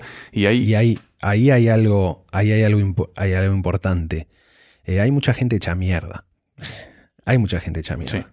Hay mucha gente hecha mierda. Y de alguna manera o sea, no va a ser, no va a ser el propio sistema el que se encargue de, de darle un espacio o de tratar que esa gente que esté hecha mierda esté menos hecha mierda. Eh, porque es descarte. Entonces, la pregunta es: ¿qué hacemos nosotros con eso? Como, de nuevo, ¿qué hacemos nosotros? Es como, lo, lo vimos, lo dejamos pasar, o vamos a intentar que por lo menos parte de esa gente eh, reconecte haya salida. Sí, no podés ir al futuro sin, sin, sin, una mano a la gente que el sistema tiró. Está todo muy hecho mierda, boludo. Está todo muy hecho mierda. Hay mucha gente lastimada. Y los únicos que le están hablando son estos psicópatas, boludo.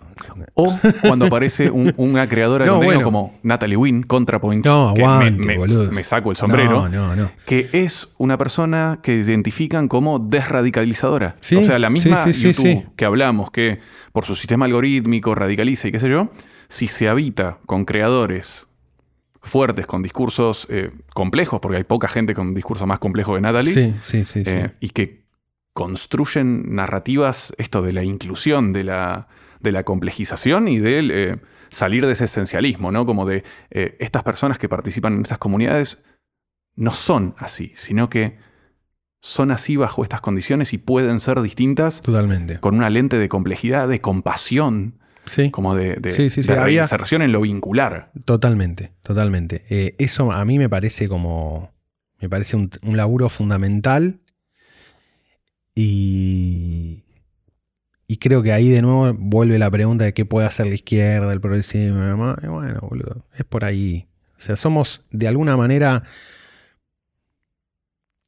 eh, yo lo, vengo, hace un tiempo vengo como tratando de ponerle, ponerle nombre y hablo de, bueno, nuestro límite tiene que ser la crueldad.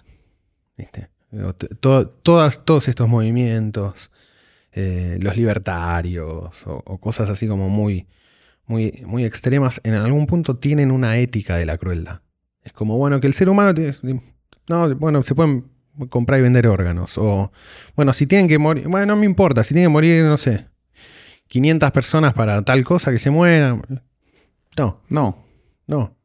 No tiene que morir nadie, no se tiene que lastimar nadie, no hay que hacer mierda a nadie. estamos en condiciones de nuestros sistemas materiales y productivos para que alcance Completo. para todo el mundo. Completa, completamente. Nu- nunca hubo más abundancia. Pero en es, el planeta pero es, Tierra. eh, traes una noción que es podemos ser felices y Sí. creo que es clave, que es que no hay utopías chaneras.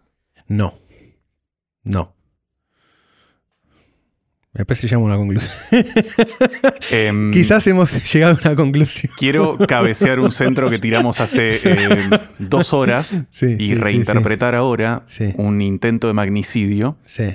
eh, sin descartar, yo, yo quiero no descartar eh, fenómenos de planificación o de influencia top-down, no negarlos de ninguna manera, pero contextualizar lo que vos viste acá que, que excede esto, que tiene que ver con esto de eh, a quién representa, a qué grupo, qué persona, qué, Sí. qué- qué dinámicas representa Sabac Montiel. Sí.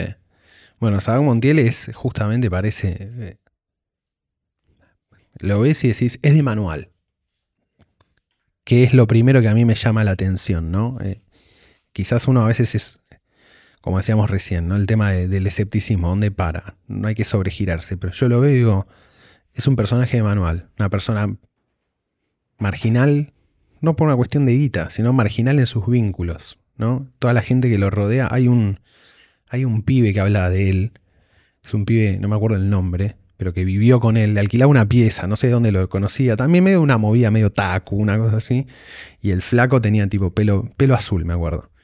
Eh, y lo describía a Montiel y era literalmente, era un marginal, era una persona como que, que no tenía capacidad de establecer quizás como medio empatía con otros seres humanos, una cosa medio, medio de, ese, de esa movida. Eh, decíamos, marginal.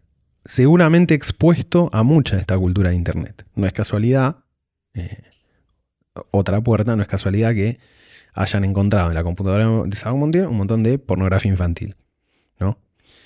Que es material que se suele compartir, no se suele compartir, pero sí se suele requerir en estos antros marginales, digamos, ¿no? Como es un lugar donde también ese tipo de gente habita y polula. Y tercero, para mí el, el- de alguna manera el detalle revelador es el sol negro, ¿no? Como el Sí, tatuaje. la liturgia. Exactamente. Eh, Que el sol negro vos lo rescatás porque es un símbolo clásico que, Es un que símbolo- usaron los tiradores de los que hablamos, usan esas representaciones. Brenton Tarrant lo tenía en el pecho cuando ataca las mezquitas ahí en, en Nueva Zelanda. Eh, entonces ahí ya tenés como los elementos medio de manual. Sumale a eso una crisis muy grande en Argentina y en el mundo, producto de todo esto que venimos hablando, de salud mental. ¿no? Ese es el otro gran Sí, es el otro gran signo de elefante, época. sí, eh, el elefante en la habitación, ¿no? ¿Qué, qué vamos a hacer con la salud mental? Eh, y cuando hablamos justamente de operaciones de guerra cognitiva, estamos hablando de lo mismo, ¿no? La psicología es un gran tema, gran tema, y que hay que darle mucha más pelota a todo nivel. Eh, y lo último, el- lo último que es lo que lo hace famoso a Montiel, es un intento de nuevo eh, magnicida. ¿no? El intento magnicida que es, bueno, de alguna manera es publicitario de sí mismo y eso lo articula con, con, el resto de estos tipos. A mí la, presencia del tatuaje del sol negro me llamó mucho la atención e incluso me pone medio en, un espectro medio conspirativo al, respecto. Como si fuera, casi te digo, como una, si fuera una especie de firma. ¿No? Porque aparte se lo hace un par de días antes o un, tiempo antes del, ataque. Es como... Sí, eso es un levantar la mano y reconocerse adentro de un algo. Exactamente. Sea de, sea de él, se haya sido inducido, lo que sea, pero eso lo mete en una, en, digamos, como en, él mismo con ese acto, se inscribe en una tradición relacionada con este tipo de cosas. Entonces, eso es un, por un lado un símbolo, de, un signo de alarma. Y en paralelo a Sago Montiel entenderlo como uno que decidió actuar.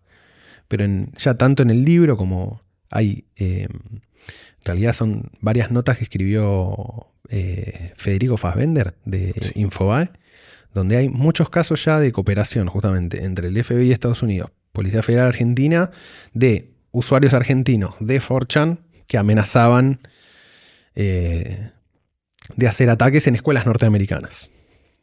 ¿no? Como que se, ya, obviamente, metidos en la cuestión memética y qué sé yo, eh, cuando vos online haces como una amenaza muy clara, ya ahí automáticamente, lo que hablábamos antes, ¿no? Como el, FBI tiene un elemento para meterse.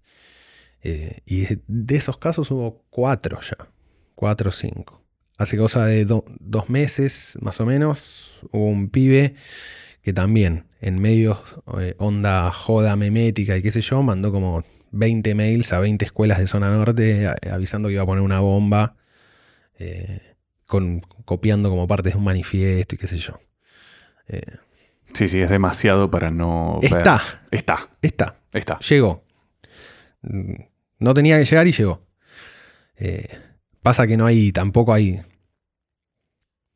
No había nadie prestándole atención. Esa es como la. Ahora sí. Ahora sí. tengo una última pregunta. Em, yo decía, vos le pones al libro La democracia en peligro y no es una afirmación, es una pregunta. Yo soy línea Churchill de la democracia es el peor sistema eh, diseñado por el hombre, con excepción de todos los demás. Em, yo también veo una, presión en las democracias por, varios lugares. Por, un lado, el, éxito chino en hacer una migración hacia eh, una economía em, o, una matriz eh, energética sustentable. Em, por otro lado, la aparición de actores que son eh, iguales o más importantes que los estados, pero que son feudos. Y estoy hablando de las grandes empresas tecnológicas. O sea, comparto la intuición en la pregunta y me pregunto si vos, después de haber hecho el libro, después de haber pensado en mucho tiempo, eh, si pudiste responder la pregunta de si la democracia está en peligro y si está, ¿de dónde sentís que viene el peligro? Eh, comparto la intuición de Churchill. me sumo, me sumo a ese, me sumo a ese grupo. Em, yo estoy, yo inevitablemente voy a tener que, usar una metáfora tolkieniana.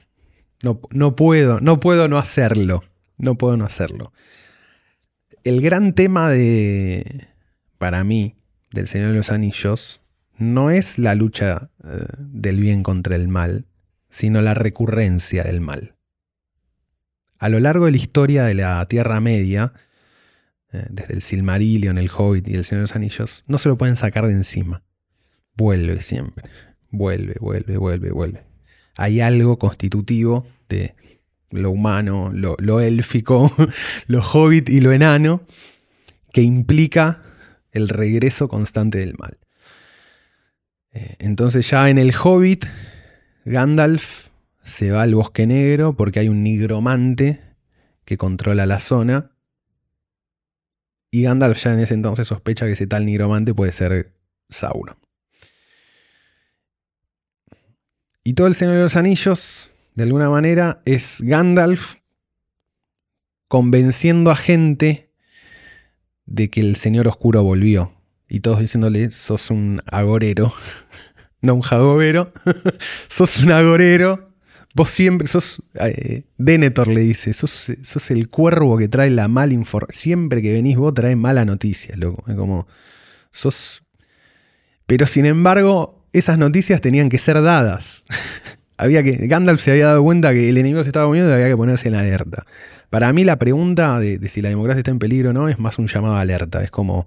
Ok, hay tendencias, veo tendencias, veo cosas que, que sí nos están, que están tensionando el sistema democrático y algunas de ellas lo pueden tensionar hasta romperlo. ¿Viste? Como yo soy muy de, de esa idea de que la política es un juego de tensiones donde si no hay tensión no hay política, pero si hay mucha tensión no hay política. Entonces tiene que haber como un punto justo de tensión donde todo esté firme eh, y la cosa funcione. Eh, y estas tendencias que, básicamente que, veo desde el libro hasta, bueno, todo lo que fuimos hablando, todo lo otro, ¿no? Las condiciones donde esto polula, eh, la falta de una utopía chanera, bueno, un montón de cosas, cambio climático, va, cambio climático, Cambio climático la versión como edulcorada, ¿no? Calentamiento global. Todo este surgimiento de, movimientos de derecha populares, de extrema derecha populares. Em, me parece que nos plantea de nuevo como estamos en una época donde veníamos de la idea, o se había instalado la idea de que después de la caída del muro de Berlín, el mundo se había... mágicamente habían desaparecido las ideologías, se había desideologizado. Eh, y como siempre, como la política es el eterno retorno, vuelve de nuevo por la ventana y ahora estamos en un panorama donde todo es ideológico. desde desde qué, diario lees a qué no, desde qué noticias crees a qué no, si la Tierra es plana o no. Eh, todo está hiperideologizado. Y entra esas ideologías, de nuevo vuelvo a ver como, bueno, el enemigo, ¿no? Otra vez, el, mal, en, digamos, el señor oscuro y sus esbirros, que básicamente, para ponerle nombre, es justamente eh, el autoritarismo, la xenofobia, el racismo, la misoginia, digamos, esa cadena de, esa cadena de, de sentidos o de articulaciones, ¿viste? Em, y es peligroso, boludo. Es peligroso que eso tenga forma, que se organice políticamente. Es peligroso para la democracia. Eh, porque lo que hay que evitar, y si algo sabemos nosotros como argentinos, lo que hay que evitar son justamente los gobiernos autoritarios, antidemocráticos, eh, y que crean que las soluciones a los problemas actuales se van a hacer exterminando a una parte de la población. O sea, no. No, solucionó nada, sino que creó un daño del cual todavía eh, somos todos parte. Eh, y a nivel mundial es, exactamente lo mismo. Eh, lo que me parece muy loco de todo esto como si fuera una gran confusión o un gran velo puesto, es que esta vez la respuesta y el descontento con la situación actual de las cuestiones eh, no ataca el fundamento del problema, sino que lo esconde. ¿no? Porque el problema actual grave es nuestro sistema de producción y cómo se distribuye la riqueza de esa producción. Eso es lo fundamental. Hay, una, hay un desfasaje total entre la gente que concentra los medios de producción, las empresas que le dan forma al mundo y la gente que labura. Que no se puede comprar una... Ni siquiera se puede comprar... Hace unos unos años el problema era no me voy a comprar ninguna casa y ahora estamos en situación de no me puedo alquilar un departamento. O sea, eh, la cuestión va grave. Y sin embargo, las voces como más fuertes eh, del momento esconden eso y quieren instalar que es que son los comunistas, los judíos, los gays, las mujeres, los inmigrantes, ¿no? Como que si si los síntomas del cambio de la época fueran los responsables del cambio de la época. Sí, y alguien tiene que decir que es el fascismo porque si come ratones. Si come ratones, claro, exactamente. Exactamente. Si parece, ¿no? Si persigue gente, te quiere exterminar y te quiere eh, borrar en todo sentido, bueno, es fascismo, básicamente. Muchas, muchas gracias, Juan Rocco. Por favor. Nuestro invitado de hoy fue Juan Rocco, escritor, periodista, guionista, autor de los libros de ficción Autopista al Espacio y El Coloso Justicialista, y del libro de no ficción que sirvió de base para este episodio, ¿La democracia en peligro? Juan tiene su propio podcast, que se llama Random, y participa como columnista en múltiples medios. Sherpas es un podcast del gato y la caja. Presiona la campanita para suscribirte y entérate cada vez que subimos un nuevo episodio. La producción de contenido es de Juan Cruz Baleán, Pablo González y quien les habla, Rocío Priegue. Gestión, Laura González. Diseño e identidad, Belenca Kefuku El Solar, Daniela Filipelli y Juan Manuel Garrido. Grabamos en los estudios de Caja Mágica. La edición, técnica y composición es de Ignacio Urbojo. Si querés más abordajes como este, problemas complejos, puedes conseguir todos los libros de gato en elgatoylacaja.com barra. Hacemos este contenido gratis y libre gracias a bancantes. Sumate a bancar en elgatoylacaja.com barra bancar.